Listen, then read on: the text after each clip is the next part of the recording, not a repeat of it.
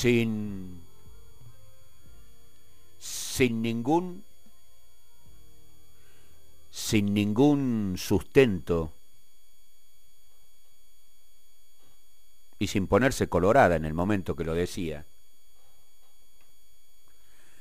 La precandidata a presidente de la Nación aseguró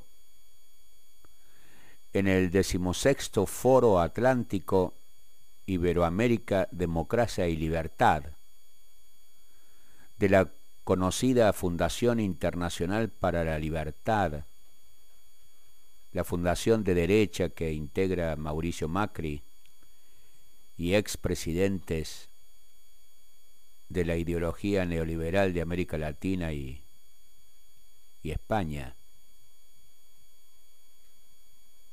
Digo, en el medio de ese foro, la precandidata presidencial Patricia Bullrich aseguró, Argentina es el país con más universidades públicas de América Latina. Tiene 56 universidades públicas y tantas o más privadas. Sin embargo, esas universidades, aseguró Bullrich, están vacías de alumnos, porque tenemos casi la mitad de la matrícula de alumnos extranjeros que vienen y toman las posibilidades que Argentina da. Y los argentinos quedan en el cementerio, en el colegio secundario, porque se ha destruido la educación. Y lo dijo a 24 horas de haber firmado con otros candidatos a la presidencia el compromiso ético digital para combatir las fake news. Una mentira atroz. Una mentira burda que no resiste ni, ni la lógica del sentido común. Inmediatamente en su cuenta de Twitter, el ministro de Educación de la Nación, Jaime Persic, indicando que las declaraciones de Burrich demuestran su desconocimiento, ignorancia y prejuicio absoluto sobre el tema, señaló que sobre 45 millones de habitantes en la Argentina, más de 2 millones y medio son estudiantes universitarios. La tasa de escolarización, agregó el ministro, es del orden del 5,3%, lo que la convierte en una de las más altas de América Latina, el Caribe y la región.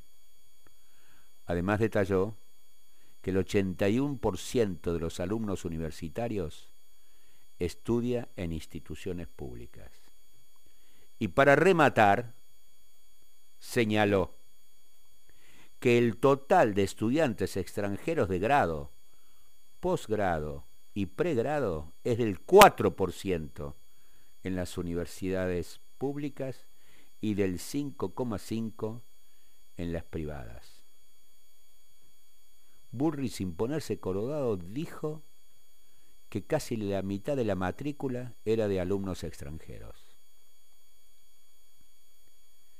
De esta manera, la, la más derechista de las candidatas a presidente de Juntos por el Cambio, volvió a demostrar su ignorancia supina y sus declaraciones llenas de prejuicios. Todo sirve, todo vale si es para denostar al Estado, desprestigiar lo público, resaltar absolutamente lo privado.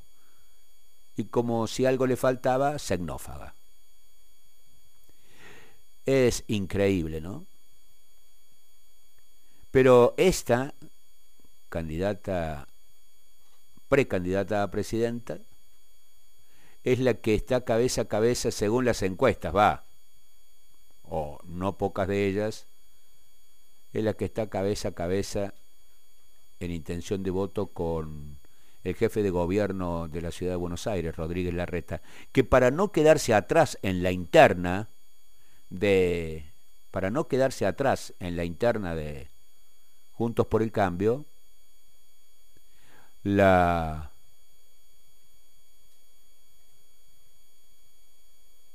la sigue con un discurso cada vez más derechista. Lo eligió a Gerardo Morales, el gobernador de Jujuy, presidente de la Unión Cívica Radical, como compañero de fórmula, justo en el momento que Jujuy se incendiaba por una reforma constitucional amañada, apoyada por el Partido Justicialista de la provincia de Jujuy, hay que decirlo. El mismo Morales que, que se jacta de haber detenido a Milagro Salas, no la justicia, sino él. Increíble. Esto es lo que ofrece Juntos por el Cambio. Mientras tanto, ley, según también todas las encuestas, se va cayendo poco a poco. Tiene problemas de cierre en no pocos distritos del país, se puede quedar sin candidato a gobernador en Entre Ríos,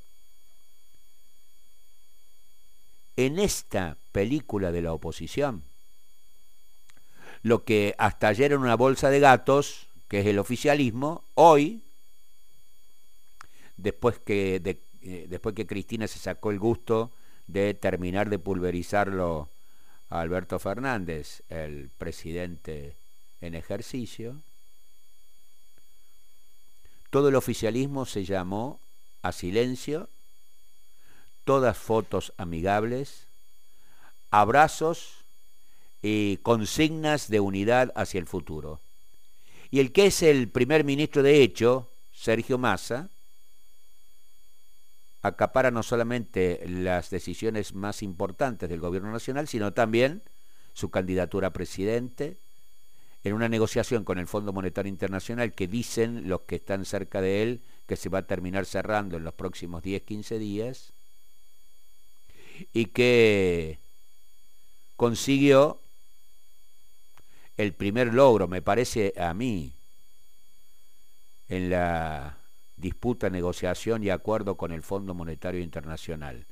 Le pagamos al fondo lo que debía Argentina hasta el viernes pasado con los títulos de giro que el propio fondo envía a la Argentina para que paguemos la deuda que tenemos con él y completamos por primera vez en la historia del Fondo Monetario Internacional, en lugar de dólares, yuanes.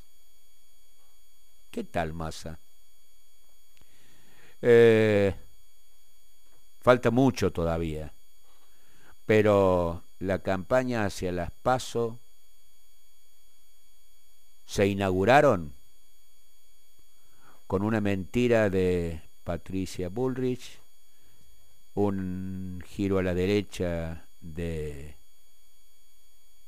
Horacio Rodríguez Larreta, una caída en las encuestas de Javier Milei y con un oficialismo lleno de problemas, pero que aparentemente ha decidido dejar de mostrar realidad. Soy Jorge Navarro, esto es Córdoba Primero, buen día.